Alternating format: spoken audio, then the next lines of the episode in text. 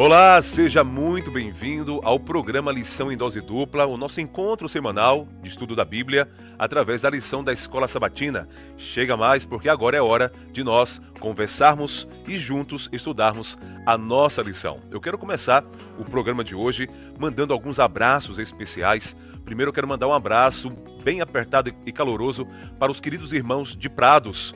Sempre estão conosco aqui comentando aqui nos comentários que Deus abençoe vocês. É muito bom tê-los aqui conosco. Quero também mandar um abraço muito especial para os irmãos de Ribeirão Pires. Sempre também estão conosco aqui comentando, tirando dúvidas. Que Deus abençoe todos vocês. E peço para você agora colocar aqui nos comentários de onde você nos assiste, de qual igreja você frequenta. Queremos conhecê-lo um pouco mais. Quero te apresentar hoje quem são os nossos convidados especiais. Aqui comigo está o pastor Eduardo, o pastor Sevat. Sejam muito bem-vindos. Pastores, onde vocês pretendem passar o Natal? Eu vou passar com meu pai, com a minha irmã, Que no maravilha. interior de São Paulo. Que maravilha. Vai ser um momento muito especial. Pastor Sevat, e você? Natal está chegando aí. Hoje é dia 23. Onde será o seu Natal?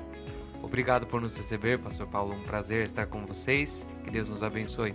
O meu Natal vai ser em Campinas, na casa dos meus sogros, porque não tem comida melhor que a de sogra, não é? muito bom, muito bom. E você, onde você pretende passar o seu Natal? Estamos em clima natalino, de festa, famílias, é, confraternizações. É muito bom esse momento especial, mas sobretudo para refletirmos na vinda de Jesus aqui a este mundo para nos salvar, não é verdade? O pastor Eduardo, ele é capelão do Colégio de Guarujá, estará ali cuidando dos alunos, dos pais e dando assistência nas igrejas também. Pastor, como é que é ser pastor escolar? É um privilégio. A gente tem atividades ali é, diárias, pastor Servert sabe disso também. é, com os professores, com os funcionários, com os pais que aparecem no colégio, é, com os alunos que estão fazendo aniversário, com as capelas. É, é bem intenso, é uma atividade bem intensa, mas a gente tem muitos é, motivos e oportunidades de apresentar Jesus. Muito bom. O pastor Sevet, que está aqui conosco, ele também é pastor escolar, ele é pastor do Colégio de Diadema. Pastor, como é que é o ambiente escolar dessa grande escola, a Escola Adventista de Diadema?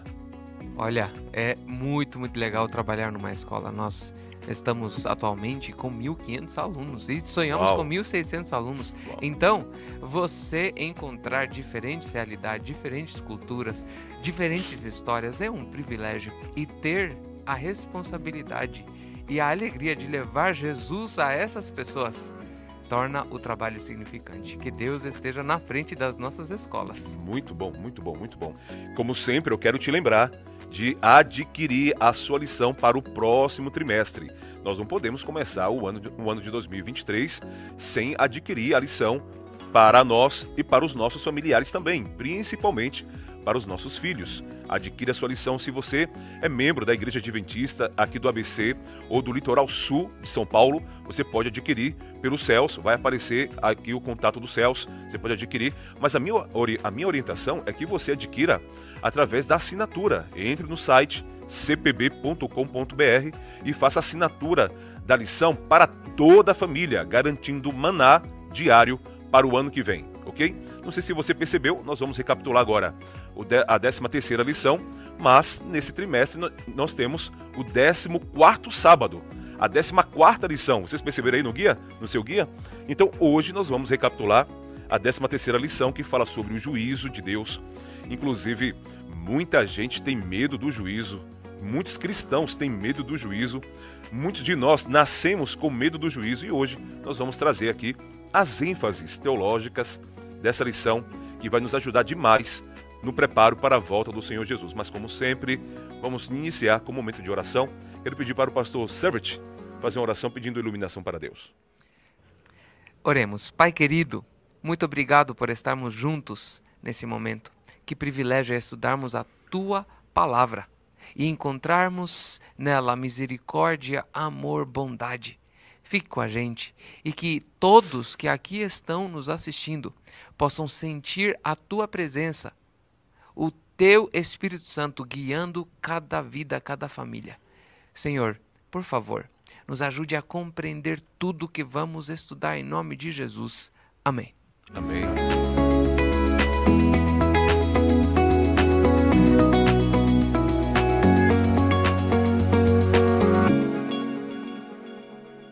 Muito bom. Eu quero então te orientar a você neste momento pegar a Bíblia, caneta, papel e a lição na mão para anotar as ênfases teológicas e no sábado, na sua unidade de ação, compartilhar com os irmãos para a bênção e benefício de todos, ok? Anota, tome nota aí porque será sensacional.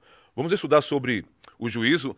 Interessante que o tema da lição é o processo do juízo. A lição deixou clara para nós que o juízo de Deus não é um evento isolado. O juízo de Deus é um processo. E a primeira pergunta para nós aqui comentarmos aqui, pastores, é o seguinte: como é que nós podemos, é, na expectativa desse juízo que vai acontecer, como é que nós podemos não ter medo de, de, do juízo? Porque muitos de nós, inclusive, viemos de assim um nascimento católico, né, evangélico, e nesse contexto, o juízo é algo assim temido, algo é inferno, diabo. É, inclusive tem aquela imagem do diabo com chifre, né, com, com esporões lá, enfim.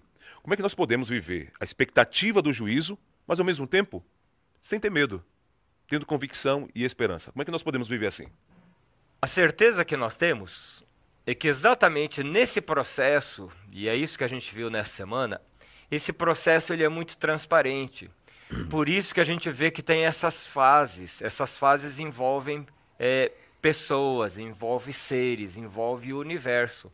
Deus ele quer ser transparente. Sim. E a Bíblia diz: aquele que está em nenhuma condenação há para aquele que está em Cristo. Se eu estou em Cristo, eu aguardo o juízo como um momento de libertação, de verdade, de transparência. Muito bom, muito bom. Pastor Servet, só para nós aqui aprofundarmos ainda mais, muita gente olha o juízo de Deus só como um ato condenativo de Deus, punitivo. Essa ideia é bíblica? Essa ideia não é bíblica, porque na história toda, na palavra de Deus, nós vemos a misericórdia de Deus, o cuidado de Deus, a forma como ele ensina. E para responder de uma forma é, interessante, é, eu lembro de uma resposta de, de um professor na faculdade. Na primeira aula que ele chegou, ele disse assim: Você precisa fazer muito, você precisa se esforçar muito para reprovar na minha matéria. É a mesma coisa com Deus. Nós é, nós o tempo inteiro vemos um Deus que tem graça, que tem bondade, que é misericordioso, que conhece todas as coisas, como a lição estuda. É um juízo que todos nós vamos precisar passar, mas não para ver os dentes de Deus, para sentir o peso eh, do castigo, mas sim para vivermos a graça, descobrirmos o amor e vivermos a eternidade ao lado dele. Então, de fato, o que Deus está planejando é muito mais para salvar sim. do que para eh, condenar. Sim. Eu, na minha vida, eu no início da minha carreira cristã, é, eu tinha medo da, do juízo. Na verdade, eu misturava a volta de Jesus com o juízo final. Eu achava que eram eventos únicos, é, unificados. Mas depois, estudando a Bíblia, enfim, tal, hoje eu vejo assim a questão do juízo, né? Hoje, Jesus é o meu advogado. Mas no juízo, o meu advogado de defesa será o meu juiz, será o juiz. Então, se o meu advogado de defesa hoje, no juízo final, será o meu juiz, será o juiz que vai julgar tudo, então eu estou tranquilo, porque ele conhece meu caso. Inclusive, ele pagou até um grande preço para me salvar. Então vou ficar em paz. Eu penso nessa perspectiva. O que você acha, pastor Eduardo? Exatamente. Ele viveu entre nós. Ele sabe o que é passar frio, sede, é, fome, ser rejeitado. e há uma frase num dos comentários aqui da lição, pastor, que diz assim: Deus é perfeito em conhecimento e não precisa ser informado sobre nada. Mas ele instalou o processo do juízo para o bem das suas criaturas no céu e na terra. Eu gostei muito, muito bom, disso. Muito bom. Então Deus não precisa ser informado é, acerca de quem vai salvar ou não.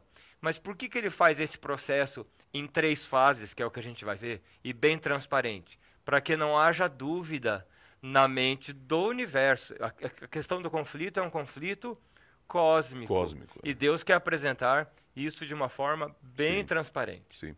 Como a lição trouxe aqui para nós aqui, é, a- o, o o juízo de Deus é um processo que tem três etapas. E a lição de- descreveu aqui né, que a primeira etapa é o pré-advento do juízo, a segunda etapa do juízo de Deus é o juízo milenar, e a terceira etapa do juízo de Deus é, se chama juízo executivo. Vamos aqui tentar descrever né, é, o que é, significa e quando começa o juízo é, pré-advento. O que é isso, pastor? O processo do juízo de Deus, ele começa logo após das 2.300 tardes e manhãs. E o juízo pré-advento é simplesmente o, o VAR, o VAR, o, a análise detalhada de cada uma das vidas que já viveram no passado, estão vivendo hoje e que ainda vão viver até que Jesus possa voltar. Mas, como a gente disse, a intenção desse juízo é para que as pessoas possam eh, receber aquilo que eles viveram, mais a salvação do que a perdição. Muito bom. Pastor eh, Eduardo, eh, como nós podemos entender um pouco mais sobre esse juízo pré-advento? Antes da volta de Jesus, a Bíblia diz que haverá um juízo, que nós chamamos aqui de juízo pré-advento. Quais, mais informações nós podemos tirar desse, dessa ideia? É, nós não vamos ler todos os textos, mas o, o nosso guia apresenta aqui Daniel 7, Mateus 22, Apocalipse 11 e Apocalipse 14 como um juízo para para os salvos. Nesse juízo entram os salvos. Tanto que Daniel 7:22 diz assim: Veio o ancião de dias e fez justiça aos santos do Altíssimo. Então esse é um momento Sim. de analisar a vida.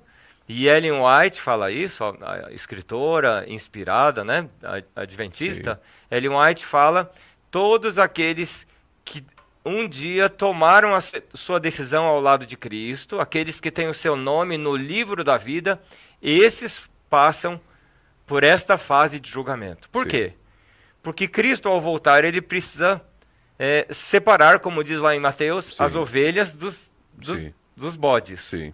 Haverá essa separação.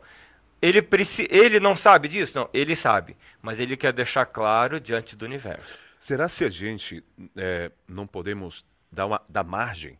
Quando nós falamos assim, você falou muito bem, eh, no juízo eh, pré-advento, Deus ali vai eh, separar, né, vai ser uma separação dos salvos para os perdidos, né? salvos de um lado, perdidos do outro. Essa ideia não passa uma ideia de que é Deus que determina quem será salvo e quem será perdido? não é uma decisão de Deus, é uma decisão do ser humano, na verdade. Nós, os vivos, que definimos através da forma como nós temos vivido a nossa vida. Se aceitamos ou não o perdão, a graça, a misericórdia de Deus e se vivemos tudo isso conforme eh, co- como a Bíblia eh, ensina, como, Sim. como a gente aprende através da palavra, e se estamos vivendo de acordo com os ensinos. Sim. Se nós não aceitarmos esses ensinos, a graça de Deus, a misericórdia dele, a forma como ele quer que nós vivamos a nossa vida, nós estamos decidindo não ser salvos. Peraí, então, ó, o que o pastor Sérgio está colocando aqui é algo é, importante, né? Então, quem vai definir as coisas no juízo não é Deus, então. São as nossas escolhas, são as, as nossas decisões. Seria isso, pastor? A, a, própria, a própria lição diz, no, na parte do domingo, se você tem o guia de estudo, salvo pela graça, justificado pela fé e julgado pelas, Pelas obras. pelas obras. Qual, qual é o papel das obras? E a, pró a própria lição responde: evidências externas da genuini- genuinidade da experiência salvífica. Ou seja, como eu estou, como eu estou vivendo? Qual é o impacto do juízo na minha maneira de viver? Sim. Pastor Servit, né? É, Deus, Deus me ama, é pela graça, é pela fé, mas as obras são uma evidência. Então, se eu amo a Deus, como eu vivo? Como eu trato meus semelhantes? Sim. Como eu me rela- relaciono com Deus? quais são meus hábitos, até mesmo de estudo. Sim. Eu tenho a lição, o estudo da, da palavra de Deus. Essa é a minha resposta. Sim. Então, quem escolhe é a pessoa. A iniciativa é de Deus. Né? Deus faz todo o trabalho, oferece a salvação, mas a resposta é Não basta a gente só saber que fomos salvos, mas precisamos viver conforme Como isso, né? né? Precisamos mostrar que Jesus Uhum. está na nossa vida, no nosso coração, no nosso dia a E dia. alguém ilustrou isso como uma viagem, né? A pessoa diz assim, ó, você vem aqui para um lugar é, frio, mas você tem que ir lá no guichê, você tem que pegar a, a passagem junto à empresa né, aérea, e você precisa se preparar com roupas, com, com as botas, com os casacos. Se a Sim. pessoa é, não tem esse preparo, né? Sim. Ele não deseja, Deus não força. Sim. né? Sim. Deus estende convite. Sim. É interessante que a, eu deveria até ter citado antes, mas é, o verso para memorizar, citando aqui 2 Coríntios capítulo 5, verso 10, diz assim o apóstolo Paulo: É necessário que todos nós compareçamos diante do tribunal de Cristo, para que cada um receba segundo o bem e o mal que tiver feito por meio do corpo. Eu gosto muito aqui da palavra todos todas as pessoas, cristãs e não cristãs, ser- irão comparecer no juízo final para prestar conta daquilo que fizeram com a sua própria vida. É nesse contexto que nós falamos que é, no juízo final não será Deus que vai definir salvos e perdidos. No ju- juízo final, quem vai definir onde nós estaremos são as nossas próprias decisões. Aquilo, aquilo que eu decidi em vida é o que vai definir onde eu estarei no grande juízo final. Não é verdade, pastor? Exatamente. E, e por isso a gente tem é, as ressurreições em momentos diferentes. A, a primeira ressurreição concedendo vida. A segunda ressurreição é o juízo, como a gente chama, é, executivo. A primeira é, e por isso que Apocalipse diz lá, Apocalipse 20, bem-aventurado é aquele que tem parte na primeira ressurreição. Ressurreição. Porque sobre esses, a segunda morte não tem poder, não tem autoridade. Então, é, é uma, uma ressurreição para conceder vida. A segunda é Sim. juízo. É João 5, 28 e 29. Também né? descreve também, né? Também descreve É, isso. nós entendemos que é, a primeira parte do juízo de Deus é o juízo pré-advento, porque primeiro porque em toda a Bíblia descreve que antes da volta de Jesus, ou melhor, a volta de Jesus será precedida por um início de juízo. Então, é Daniel 7, Daniel 8, Apocalipse descreve também essa cena. Jesus mesmo descreveu que antes da volta dele haveria, iniciaria um juízo final. Nós entendemos com base em Daniel capítulo 8, verso 14, como o pastor Servet bem colocou aqui, que o início desse juízo pré-advento né, iniciou em 1844, que é o final das 2.300 tardes e manhãs. Inclusive ali é, nós temos também é, o último, a última profecia de tempo né, a- a na escatologia. Agora, depois desse juízo pré-advento, onde Deus julgará, como nós já falamos aqui, os salvos, a vida dos salvos, depois desse momento, vem a, aí a, a volta de Jesus. Jesus volta. Quando Jesus voltar, levará os salvos para o céu. No céu a- ocorrerá, segundo a lição, a segunda etapa do juízo de Deus. Como será, pastor Servet, essa segunda etapa? Que coisa mais eh, bonita de lermos, de estudarmos, de pensarmos e de esperarmos Sim. esse dia. A Bíblia diz em 1 Tessalonicenses que os mortos, eles vão, os mortos que vão ser salvos, eles vão ressuscitar e os vivos que vão estar salvos também vão ser transformados num piscar de olhos e vamos encontrar Jesus nos ares. Imagina você, os cena. anjos buscando os salvos, os carregando, os levando para perto de Jesus. E lá, no céu, nós vamos participar desse momento. Todos os salvos com Jesus vão entender por que, que Jesus eh, julgou o mundo dessa forma. Vamos Sim. entender por que alguns não estarão no céu, o que eles fizeram, o por que eles não creram, as decisões que tomaram. E os salvos vão ver tudo isso Por que, que os salvos vão participar desse momento? Para que o ser humano possa ver e testemunhar que Deus foi justo o tempo inteiro e que o seu caráter foi sempre puro. E diante de todos os salvos, Deus vai mostrar. Sim. Ele estava certo o tempo todo. Sim. As acusações não haviam espaço, nem no passado e nem naquele tempo, e jamais vão ter espaço, porque Cristo Jesus tem no seu caráter o amor eterno. Amém, amém. É, o apóstolo Paulo, em 1 Coríntios, capítulo 6, verso 2 e 3, nos orienta que no céu nós iremos julgar. Inclusive, ele fala assim: julgaremos até os anjos. Como assim, pastor? Julgaremos os anjos também? Vamos definir quais anjos irão para o céu ou não? Como é que é isso? É, o nosso comentário, eu posso comentar aqui rapidinho? Lógico, lógico. É, essa primeira essa primeira fase que ela é antes do milênio, né, antes da volta de Cristo, é chamada conhecimento de causa. Opa.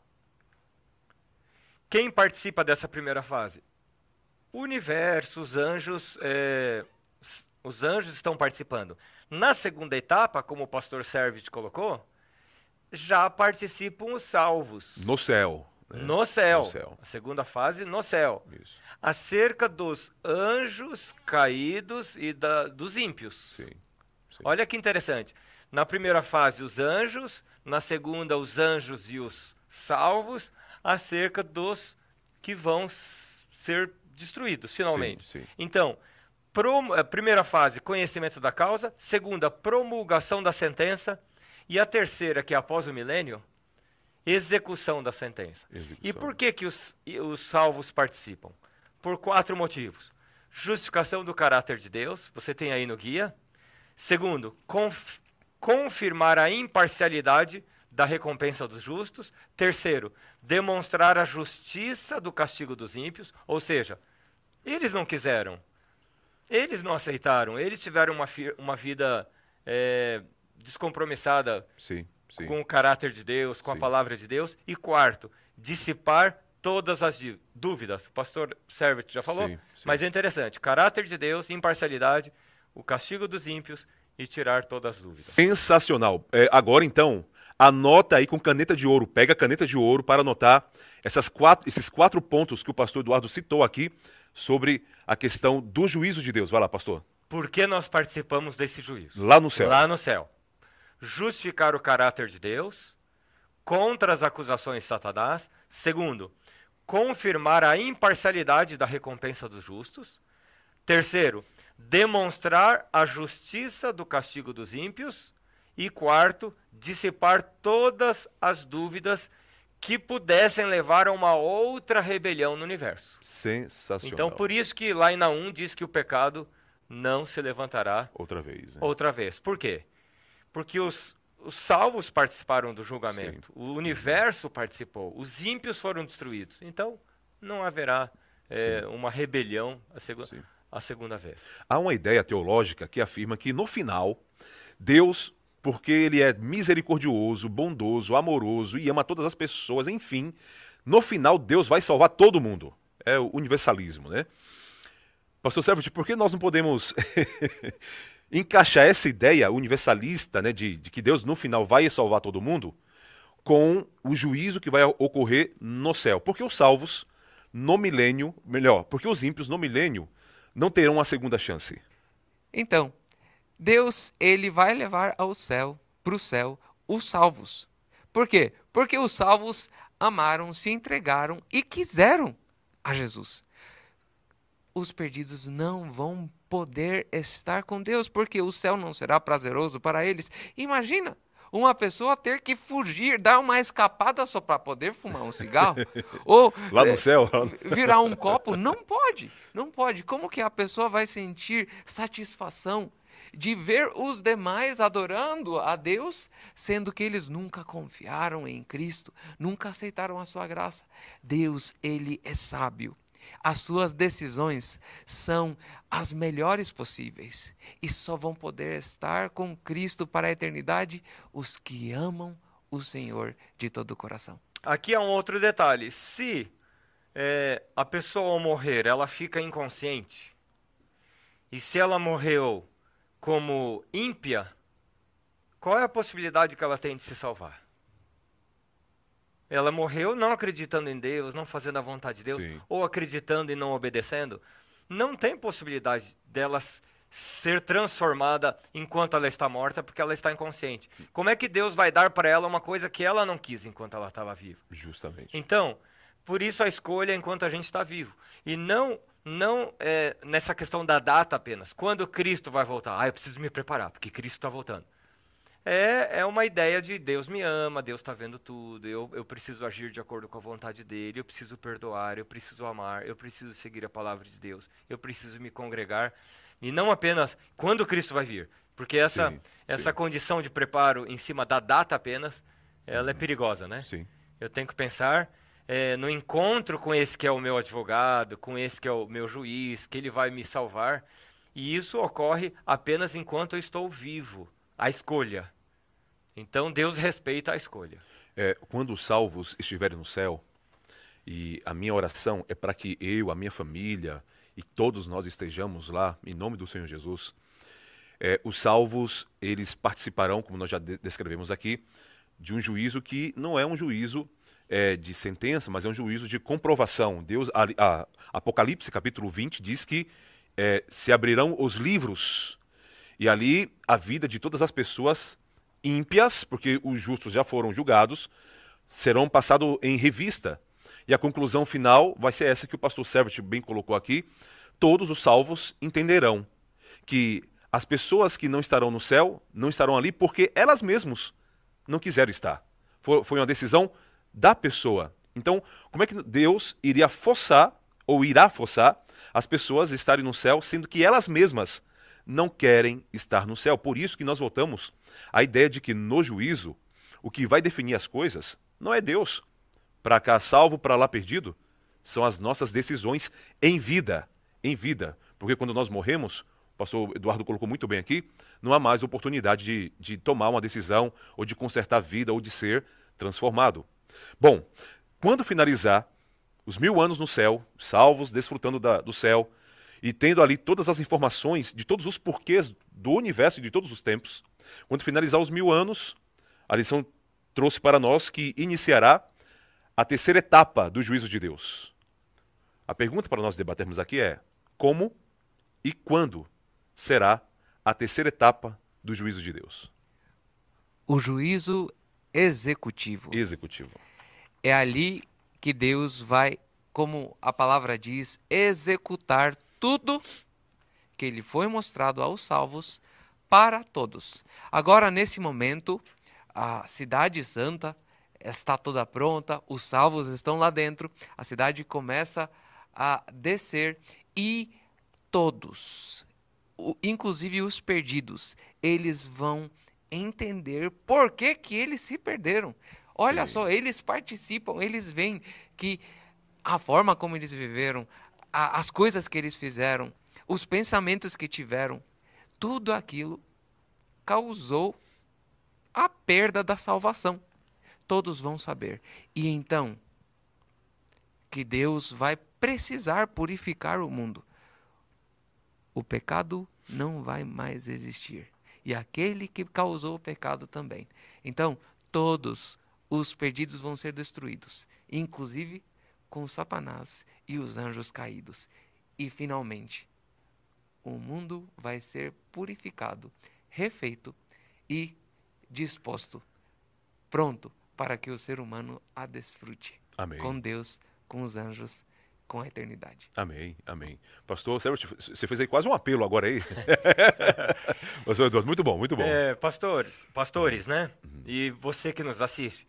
É, achei interessante aqui no nosso guia é, exemplos de julgamentos punitivos limitados que já Isso. ocorreram no passado. parciais. Parciais, seis, seis exemplos: expulsão de Satanás e os anjos rebeldes, expulsão de Adão e Eva do jardim, o dilúvio, destruição de Sodoma e Gomorra, a morte dos primogênitos no Egito e a morte de Ananias e Safira. Então, exemplos parciais, limitados da justiça de Deus. E agora nós, estamos, nós temos então o juízo executivo, que é a intervenção divina punitiva final e irreversível na história humana. Porque um Deus que apenas ama e não faz nada é, produz é, caos e ilegalidade. E um Deus que apenas pune e não ama produz opressão e dominação. Uau. Então, é, Deus ele tem essas características bem equilibradas. Ele é Deus. Justiça, Justiça e, e amor amor. andam juntos. É. Amor sem justiça é anarquia. Justiça sem amor é tirania. Muito bom, E, bom. e esse Deus ele equilibra bem essas coisas. Eu Tem, fiquei- tem uma frase, pastor, Sim, eu sim. preciso ler, porque Pois é é, bonita pois não, demais. A bondade e longa tolerância de Deus, sua paciência e misericórdia exercidas para com seus súditos, não o impedirão de punir o pecador que se recusou a ser obediente a seus requisitos. Por isso que Deus tem que executar o grande evento final de descer fogo do céu e consumir os pecadores e Satanás, porque isso, isso aqui é muito interessante. O juízo final, a sentença final, nada mais é do que uma resposta de Deus à própria decisão de Satanás, seus anjos e todos os pecadores que ficaram ao lado de Satanás. Deus apenas ali estará retribuindo algo que eles pediram sobre si, que é a sentença final no grande juízo. Agora, é, é- é forte a imagem é, do fogo do céu caindo, né? Caindo e consumindo. O, o verbo aqui é consumir. né? Já estudamos sobre isso, que não haverá fogo eterno. O fogo vai consumir os pecadores, os, os pecadores, Satanás e seus anjos, todos se tornarão pó, cinza, e Deus vai restaurar, vai recriar a terra. Não há ideia bíblica para fogo eterno. Todos serão consumidos. Fogo do céu desce. Pastores, aqui, como é que nós podemos conciliar a sentença final do juízo de Deus, que é o fogo caindo, lago de fogo e enxofre? É isso que essa descrição aqui do, de Apocalipse, capítulo 20. Como nós podemos conciliar isso com o caráter amoroso de Deus? A coisa mais legal que eu vejo nesse, nessa, nesse dia da lição é a seguinte frase: Todos os fiéis, todo o universo, em algum momento, quando tudo estiver pronto, eles vão, inclusive os perdidos, eles vão clamar: Justos e verdadeiros são os teus caminhos, ó Rei das nações. Imagina você. Todos vão nesse momento ver que Deus ele era amor. Mas ó, vai ser muito tarde para muitos. Sim, Que não seja tarde para você, para mim, para sua família, para os seus amigos. sim. Mas ó, como conciliar tudo isso? Deus precisa purificar o nosso mundo caído. Deus precisa devolver a perfeição ao universo. sim. E para isso precisa tomar essa decisão. Deus insistiu, insistiu, fez de tudo, providenciou todas as formas possíveis, enviou seu filho e muitos não quiseram aceitar. Agora vão precisar, os que não aceitaram, vão precisar encarar essa destruição. Nós não sabemos quanto tempo vai durar, mas nós sabemos que não vai ser eterno. As pessoas vão ser destruídas para que os demais, os salvos, possam desfrutar as bênçãos da eternidade com Deus. Eu fico imaginando, sabe o quê? É, quando nós lemos o livro O Grande Conflito, nós vemos é, Deus vendo esta cena: fogo do céu caindo sobre Satanás, seus anjos e todos os ímpios, todos, todas as pessoas que não se entregaram a Jesus. Ellen White diz que ali, eu até me emociono, ocorrerá a última lágrima de Jesus. Por quê? Jesus, segundo Mateus capítulo 25, não criou o lago de fogo e enxofre para as criaturas, para os seus filhos. Jesus criou para Satanás e seus anjos. E ao Jesus ver os seus filhos sendo consumidos por aquele fogo, ali ocorrerá. Eu não imagino Jesus dando risada, ah, tá vendo aí? Ali, diz Ellen White, Jesus, ali vai cair a última lágrima do seu rosto, porque ele verá os seus filhos que ele projetou para a vida eterna recebendo a sentença que foi preparada para Satanás, porém caindo sobre a vida de cada um deles. É forte, não é verdade, pastor? E por isso, me permita ler um, pensamento pois aqui. Não, pois não. O grande conflito, na parte de quinta-feira, ela diz acerca dos ímpios: almejariam fugir daquele santo lugar.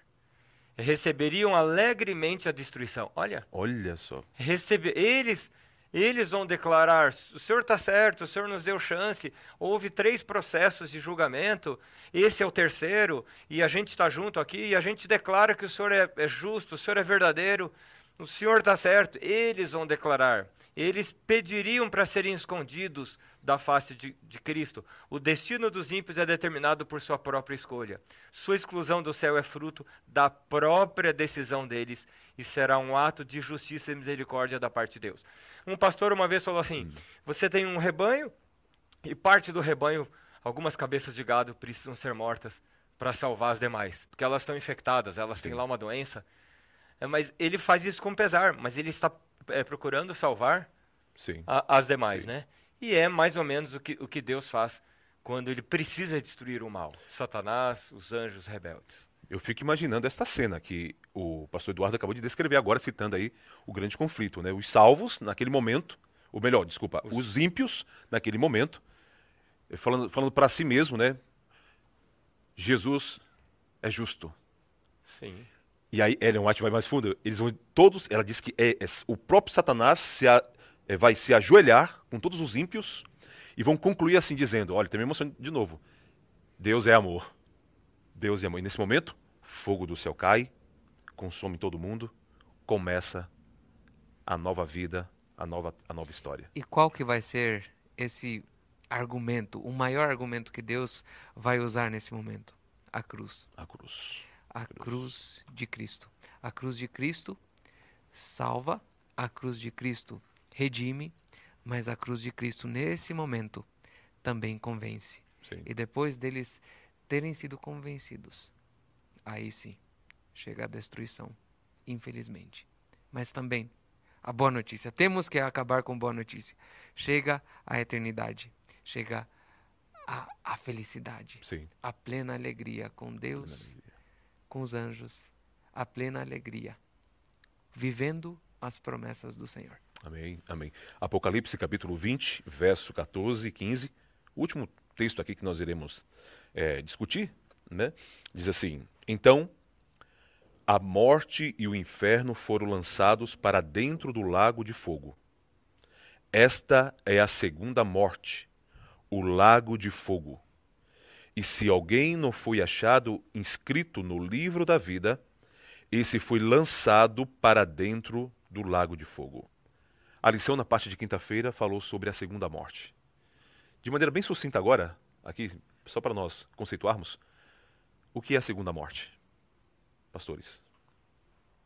Segunda morte é a eliminação do mal.